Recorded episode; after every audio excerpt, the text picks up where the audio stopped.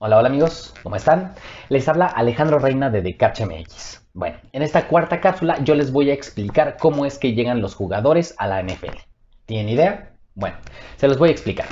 Existen dos formas de que un, jugador llegue a un equipo de la NFL. La primera es a través del draft y este es un evento que se organiza año tras año en donde los equipos pueden seleccionar a los jugadores que salen de las universidades y considerando su talento es el lugar que se ganan en el ranking de los equipos. La segunda es a través de la agencia libre, que es cuando un jugador no fue seleccionado en el draft, pero lo pueden contratar.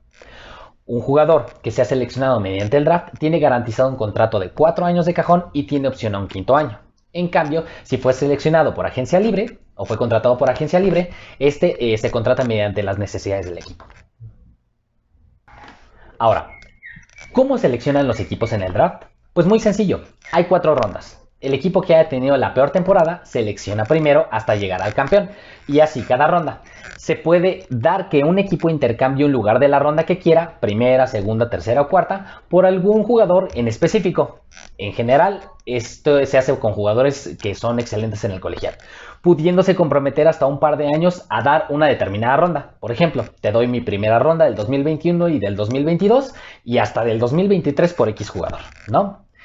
En lo que eh, respecta con la agencia libre, los jugadores una vez que concluyen su contrato, ya sea de novatos o posteriores, son libres de ir a buscar jugar con cualquier equipo. Sin embargo, todos los equipos tienen lo que le llaman etiqueta de jugador franquicia, lo que puede eh, aplicar cada año a un solo jugador de todo el roster y consiste en que ese jugador eh, por ese año lo congelas por así decirlo y así le pagas el promedio de 5 jugadores que más ganen en la posición en toda la liga. O eh, puede ser el 120% del salario previo, según lo que resulte más alto. Pudiéndose dar que el siguiente año lo puedes aplicar en ese mismo jugador, pero ya no se puede hacer en una tercera ocasión. La etiqueta de jugador franquicia se da eh, principalmente cuando un jugador ya concluyó su contrato y no llega a negociaciones para las siguientes temporadas. Entonces aplicas la etiqueta de jugador franquicia y se queda una temporada en lo que llegan a un acuerdo. También se puede dar cuando un jugador que es muy talentoso se lesionó y casualmente concluye su contrato. Bueno, para ver su rendimiento lo pones la etiqueta de jugador franquicia y así evalúas si le otorgas un contrato por varios años o ya no te conviene.